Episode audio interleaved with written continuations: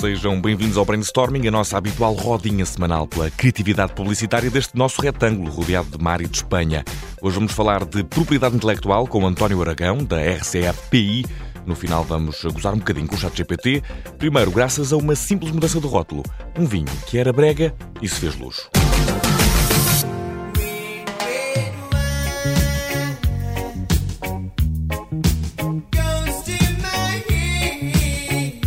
Uma equipa de reportagem da televisão belga RTBF enviou um muito mau vinho ao concurso internacional Gilbert Gaillard, um dos mais populares do mundo, e o vinho saiu de lá com louvores. O vinho escolhido foi uma mistela barata de castas, custou 2,49€. Era um mau vinho, diziam alguns apreciadores. O certo é que, à boca dos especialistas, o vinho foi merecedor de galardão. O mau vinho foi disfarçado de qualidades, ganhou um novo nome, um novo rótulo e foi enviado ao concurso. E o resultado, meus amigos, foi medalha de ouro, uma salva de palmas para a capacidade intelectual quem teve a ideia para esta reportagem. É de propriedade intelectual que falamos agora no brainstorming com António Aragão, da RCFPI.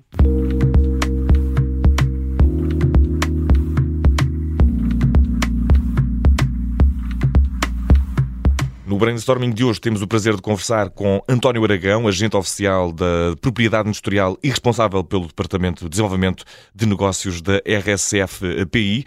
António, antes de mais, eh, explique-nos o que faz aqui exatamente a RCF, RCF PI, que eu tenho algumas dificuldades em dizer porque eu nunca fui bom com siglas, a verdade é essa. Eh, antes de mais, muito obrigado pelo convite, é um prazer. RCFPI, portanto, RCF Protecting Innovation, ou PI de Propriedade Intelectual. Uhum é uma consultora de propriedade intelectual, claro, como diz o nome. Uh, portanto, o que faz que é uma coisa conhecida por não ser palpável, portanto torna aqui a coisa por muito serem complicada. ativos intangíveis, precisamente. uh, que, penso eu, Portugal aí ainda tem um bocadinho de caminho para fazer na convergência para a União Europeia e para, a OCDE, digamos. E a propriedade intelectual, ou, ou a consultoria de propriedade intelectual, basicamente é o apoio no, na não infração dos direitos de propriedade intelectual de outros na, na, nos pedidos de registro de direitos de propriedade intelectual para, para as nossas empresas e para, para, para os inventores, para os empreendedores e para a consultoria também quando há depois uh, ou infrações uh, por outrem aos nossos direitos e aí, portanto, auxiliamos na, na sua prosecution e também quando, uh, portanto, quando nós infringimos os direitos de outros, não é? precisamos de, de responder a, um, a uma certa ação que que, que, seja, que seja posta contra nós. É dividido, assim, em termos muito latos, eh, entre marcas e invenções.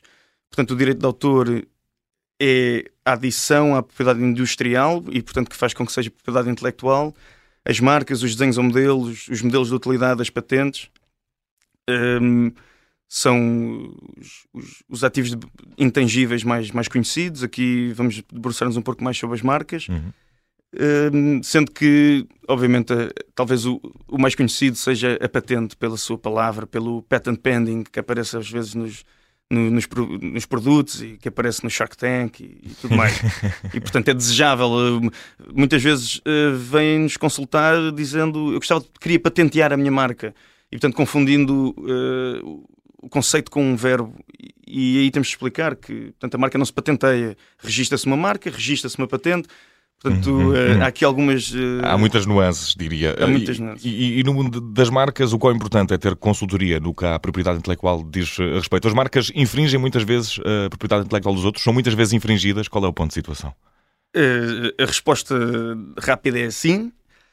Ou seja, é importante porquê? Porque a priori, e, e, já vamos falar disto a seguir também, penso eu, a priori nós não queremos infringir com uma nova marca uma marca já existente. E portanto não queremos começar um negócio uh, logo à partida tendo um, um problema com, com, com um concorrente, digamos, que tenha um direito prioritário e, portanto, em princípio, num confronto, chamemos-lhe um confronto jurídico, uh, tem vantagem, não é? Uh, mas não só, portanto, mesmo. Portanto, queremos esse due diligence a priori e queremos depois uma efetiva e precisa uh, proteção da marca, claro, para, para que se houver uma infração da nossa marca por terceiros, nós nos possamos defender e, e possamos, uh, possamos, digamos, uh, terminar a atividade do outro. Portanto, não, não, não, queremos que utilizem a nossa marca, obviamente, para não terem proveitos económicos fruto do nosso trabalho, claro, e também para não, não ser comercializado um produto ou serviço com a nossa marca que pode não estar em linha com o standard de qualidade que, que nós queremos para a marca, porque a marca, no fundo, é isso. A marca é um, é um, é um sinal distintivo do comércio que vai passar uma imagem e uma noção de qualidade ao consumidor e que ao longo dos anos vai criando uma relação de confiança. Uhum. E, portanto, eu vou, eu vou hoje. Temos aqui se calhar não vamos referir marcas, não é? Mas eu vou consumir este café porque eu já consumo este café há 10 anos e eu sei que, em princípio, aquele café vai ser bom, sempre foi. Se este café começar a ser mau. Podemos referir marcas, estamos a falar do, do café da, da, Delta. Delta estamos a falar do café da Delta que, que é aqui no Observador e que de facto é muito bom e salva muitas vidas. Uh, quanto tempo é que demora todo o processo de, de, criar uma marca, de tomar as medidas apropriadas, António, para, para o fazer? Quais é que são as medidas apropriadas? Bem, não, não há uma resposta, digamos, simples ou, ou, uma única resposta correta para quanto tempo demora. Portanto, uh, vamos dizer que sem qualquer sem vicissitudes, portanto, sem notificações oficiais dos institutos, sem oposições por terceiros interessados, um registro de marca nacional, uh, digamos que desde o seu ou desde uma reunião que tenhamos ao seu pedido à concessão final oficial do Instituto, uh, devemos contar com quatro meses. Uh, no caso do, da União Europeia, podemos contar se calhar com cinco meses.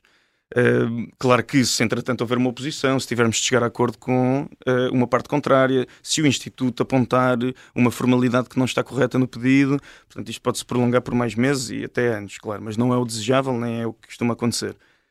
O que é que temos de fazer, o que é que devemos fazer? Como estávamos a referir antes, as buscas de prioridade são muito importantes, portanto não, não vale a pena avançar com... Valer, se calhar vale, agora não não é a opção mais racional avançar com um pedido de registro sem antes conferirmos se existem registros oponíveis. Ou seja, eu não vou eu não vou pedir o registro da marca Delta para cafés. Né? Hum, hum. Uh, vou ver que, eu, por acaso, é uma marca bastante conhecida, já conhecemos, mas, mas eu vou pesquisar nas bases de dados públicas ou privadas. Uh, nós, nós, obviamente, na nossa empresa contratamos um software com algoritmos que portanto, acede a todas as bases uh, mundiais, mas há várias bases públicas nas quais pode fazer uma, esta busca de direitos prioritários e que é é o mínimo de due diligence, digamos, que se pode fazer para evitar que estejamos a gastar dinheiro e tempo Uh, e depois tínhamos esse pedido. A nossa nacionalidade que acreditávamos fica comprometida também, Exato, se não houver uma pesquisa e, do passado. E, e, eu estava a referir aqui estes quatro meses, mas normalmente quando faz o pedido de registro de marcas já está a comercializar os produtos. Uhum. E portanto pode, o que pode acontecer é que depois, passado quatro meses, a marca não é concedida e vamos ter de alterar todo o branding, digamos, dos produtos, eh, o nome, o visual e tudo isso.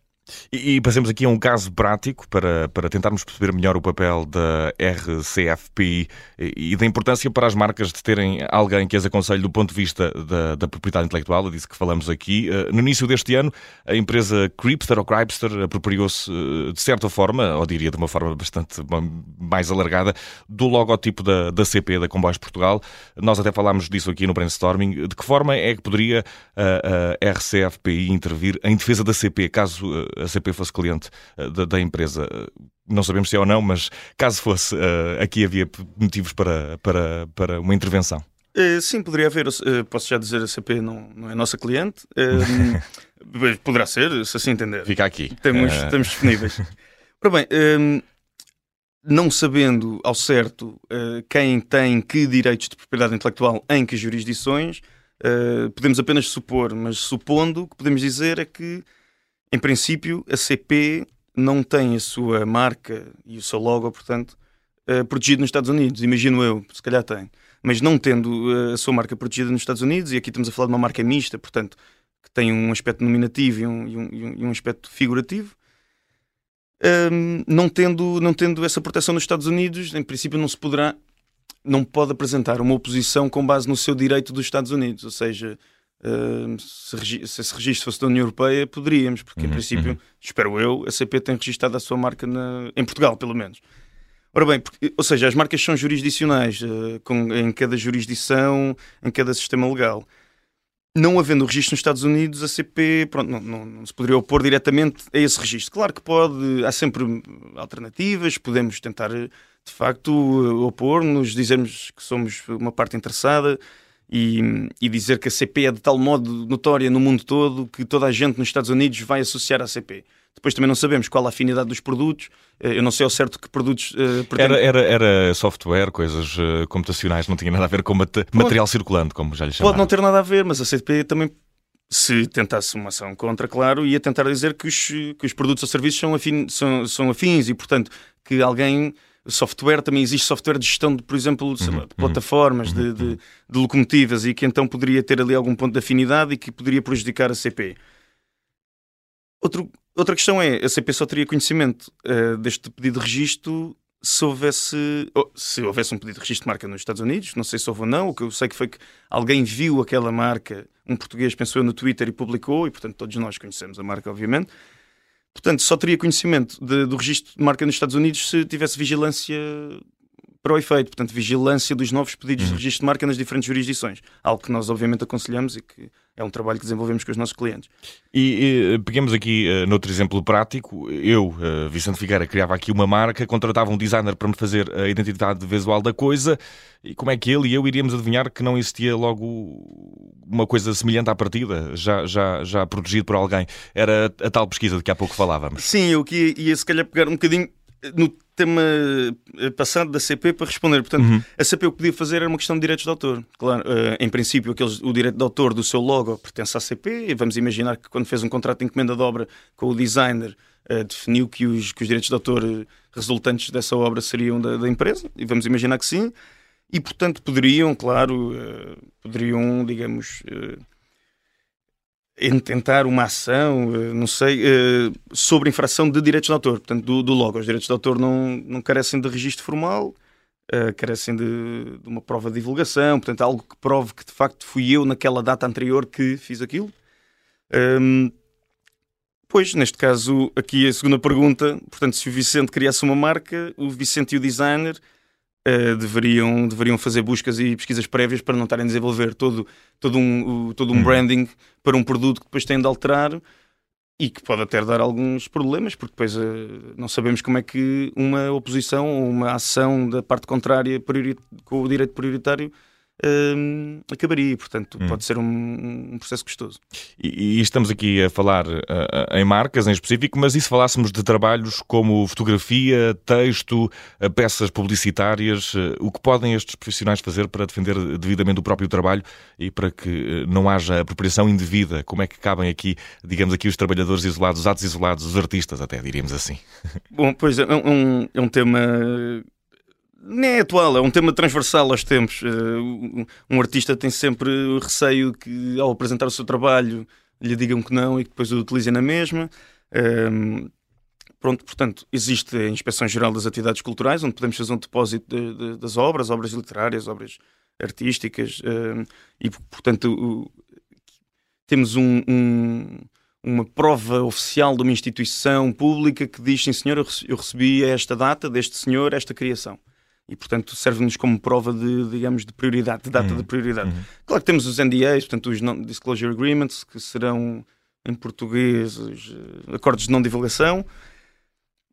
O que, o, que, o que a legislação refere não é necessariamente um, um, um registro formal. Portanto, se eu tiver uma prova de que divulguei ao público ou de que ou de que fui eu que criei aquela obra a, a certa data, uh, serve como prova da, da minha uhum. criação. Agora, claro que o formalismo, não sendo obrigatório, cria sempre aqui uma salvaguarda que, que nos interessa caso haja um dia um conflito. E uh, partimos eh, para o mundo digitalizado que vem complicar aqui e muito a questão. É fácil perder-se o norte aos, aos trabalhos que, que, se fazem e que podem estar a ser usados de forma indevida. Como é que também na internet se pode invocar este direito de autor? As coisas não ficaram assim num espaço dirimido, uh, muito difícil de, de captar?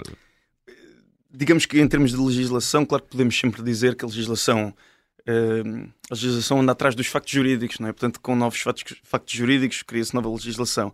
No entanto, o, o, o direito de autor é, é, aplicável à web, digamos, e o que podemos fazer neste caso, tanto para uh, referir os direitos de autor, mas também para marcas, uh, é uma vigilância, neste caso não de novos pedidos de registro de marca, mas sim uma vigilância web que inclui os resultados de pesquisa num motor de busca, os nomes de, os nomes de domínio, os nomes do utilizador numa rede social, no YouTube, no que seja, e também nos marketplaces, portanto no e-commerce. Ou seja, nós podemos uh, tentar garantir, claro que a internet é quase infinita e, portanto, não só uh, é difícil uh, analisar todos os dados, como é relativamente custoso, ou seja, é mais custoso que, de, que uma, uma, busca de pedidos de registro de marca, mas é muito importante. Hoje em dia, eu, eu tenho falado com startups quando lhes pergunto, não, não querem contratar vigilância para ver se não registram novas marcas.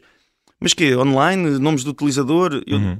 também temos, mas aqui refiro-me à vigilância de novas marcas. Não, isso é-me é igual, não, não faz diferença. Porquê? Porque hoje em dia diria, ou, ou por exemplo, na, pelo menos na, uh, no mundo startup, de, neste sentido, digital, a concorrência ou a contrafação não vem das Amoreiras ou da Feira da Ladra, vem de uma Amazon, de uma Alibaba. E, portanto, das grandes agregadoras ao invés de, de, pequenos concorrentes. Exatamente, e portanto, por um lado, até é mais fácil de vigiar porque está mais concentrado, uh, por outro, são milhares e milhões de dados que, que, temos de analisar, mas a resposta simples é a vigilância web. E uh, na passada semana, mais concretamente no dia 1 uh, de, de, de, junho, entrou aqui em, vigor a patente unitária da União Europeia, que promove a proteção de intervenções por patente em simultâneo em 25 Estados-membros da União Europeia. Para usufruir desta patente, basta apresentar um único pedido junto do Instituto Europeu de Patentes. O registro eh, de marca e de patentes eh, são diferentes, certo, António? Neste sentido, na prática, o que é que significa esta patente unitária para, para o mundo das marcas? Até aqui as patentes só eram válidas no, nos países eh, de origem, nos países onde eram patenteadas? É esta a questão? Uh, mais ou menos. Uh, ou seja, o que, o, que, o que vai entrar em vigor é um tribunal unificado uh, para as patentes de efeito unitário da União Europeia. Um, ou seja, quando me pergunta que efeitos vai ter nas marcas, uh, é tal questão. Eu pergunto-lhe se me diz marca em termos de a marca que um consumidor reconhece ou uma marca enquanto um direito de propriedade intelectual uhum. registado. Uhum. Muito brevemente, se possível, a diferença entre as duas. Claro, que é portanto, é a diferença entre brand e trademark, uhum. no fundo. Trademark é um direito de propriedade intelectual registado num, num, num instituto, uma brand é é uma marca, é o sinal distintivo do comércio do ponto de vista do consumidor. Portanto, eu, eu Estávamos a falar da Delta já agora. Pronto, a Delta é uma marca reconhecidíssima. Uh, podia não estar registada. Portanto, era uma brand na mesma. Uh, agora. Mas consegue conquistar-se o reconhecimento sem estar registado? É comum isso? Não sei se é comum, mas conseguir consegue. Uhum. Agora vai ser mais difícil se alguém começar a utilizar a sua marca. Sim. Uh, vai ter de provar que a utiliza há anos e anos e anos. Portanto, os formalismos lá está salvaguardam-nos e, e, e, aqui a marca, a marca é uma grande ajuda para, para a não proliferação de, de contrafação, por exemplo. Uhum. Eh, portanto, nesse sentido, uh, são diferentes, sim, o registro de marca e de patentes. Uh, o, que se vai, o, que se passa neste momento com a patente de efeito unitário ehm, é que, e, já agora só para um pormenor, portanto, neste momento são 17 países que já ratificaram, que vão entrar eh, neste momento. Ehm, o, o que vai mudar para Portugal em específico é que já existe a patente europeia. A patente europeia é pedida centralmente concedida centralmente e depois validada nos países, nas jurisdições onde, onde, onde, uhum. onde o titular queira, assim queira. E, portanto, normalmente em Portugal, por exemplo, para 2020, foram validadas 4% das patentes concedidas. Ou seja, o EPO concedeu, vamos dizer que foram 100 mil, não, não foram bem, mas. E em Portugal foram validadas 4 mil. Uh, o que é que isto significa? Uh, claro que isto, isto, isto tem aqui. Isto é muito mau sinal, não é? Quer dizer que não nos consideram interessantes nesse sentido, os titulares, mas o que isto quer dizer é que apenas 4 mil patentes estavam em vigor em Portugal. Portanto, eu tinha uma maior liberdade de utilização de invenções uhum. porque não estavam cá validadas. O que vai acontecer é que estas 100 mil por ano vão passar a ser aprovadas centralmente? Automaticamente uh, vão, vão, estar automaticamente em vigor em Portugal, porque uhum. Portugal ratificou, ao contrário de Espanha, por exemplo, e portanto, quando perguntam ao mundo das marcas, a marca, do ponto de vista do consumidor, não, não é afetada. Uhum. Agora, todas as empresas que possuem marcas uh, possuem também processos industriais. Esses processos industriais que em Portugal se calhar podiam utilizar 96% das patentes sem ter de pagar licenças, por exemplo, isto é um exemplo apenas, uh, vão ter de começar a fazer para as novas. Ou seja, vamos ter por ano mais 100 mil marcas a estar, uh, mais 100 mil patentes, peço desculpa, em vigor em Portugal do que tínhamos. Uhum. Claro que isto cria uma necessidade de, um, de uma due diligence uh, na parte industrial das marcas, das marcas do ponto de vista da, uh, do, do, brand, muito maior do que, do que necessitávamos estes anos. E uh, para terminar, porque o tempo não abona a nosso favor, é a propriedade que ninguém agarra, é intangível, talvez como a propriedade intelectual, mas temos aqui um desafio para terminar. Não estou mais descontraído e tirando um bocadinho, muito provavelmente, o António aqui da zona de conforto. Eh, não estou mais eh, descontraído. Que música é que associaria à, RS, à RCF PI e, e, e porquê, António? Eu aqui tenho uma questão que é uma música no sentido de um género de pode, música pode ou ser uma... um género, pode ser uma música em específico, pode ser uma música acabada de inventar e cantada eh, pelo António, é indiferente. Eu uh, bom, eu RCF é de 1929, portanto tem quase 100 anos. Uh, no entanto, sendo um clássico, é na mesma vanguardista, o que, o que tem sido muito interessante para mim, claro. Portanto, com, eu... a, a, trabalhar com advogados e engenheiros, como falávamos Exatamente, exatamente. E, e portanto, e, e, uma carteira de clientes interessantíssima, portanto, sempre foi maioritariamente internacional. Uh, nos últimos 20 anos, diria 30 anos, tem, tem também tido mais presença em Portugal, tá, tem um portfólio de clientes bastante interessante, com algumas das maiores empresas nacionais e mundiais.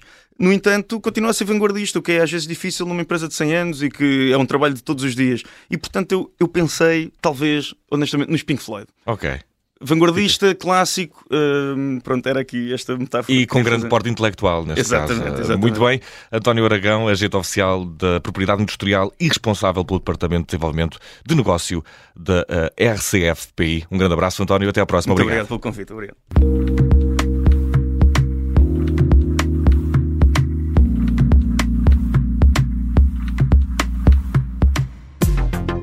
Na plena posse das nossas capacidades intelectuais, ainda que parcas, é com toda a propriedade que chegamos ao adeus de mais um brainstorming. Vamos ao destaque da semana. Eis ChatGPT, acaba lá este edifício. É o que pode ler-se a letras bem gordas no pano de cobertura de um prédio em construção na cidade de Nova Iorque. Ora, este painel serviu como lugar de publicidade à construtora Impact, mas uh, tornou-se também num lugar de louvor às inimitáveis capacidades humanas que o chat GPT está a aprender a responder cada vez melhor às nossas perguntas. Isso é certo e sabido. Agora que eu saiba, nunca ninguém viu o chat GPT a construir uma casa. O brainstorming está de volta para a semana. Um abraço, até lá.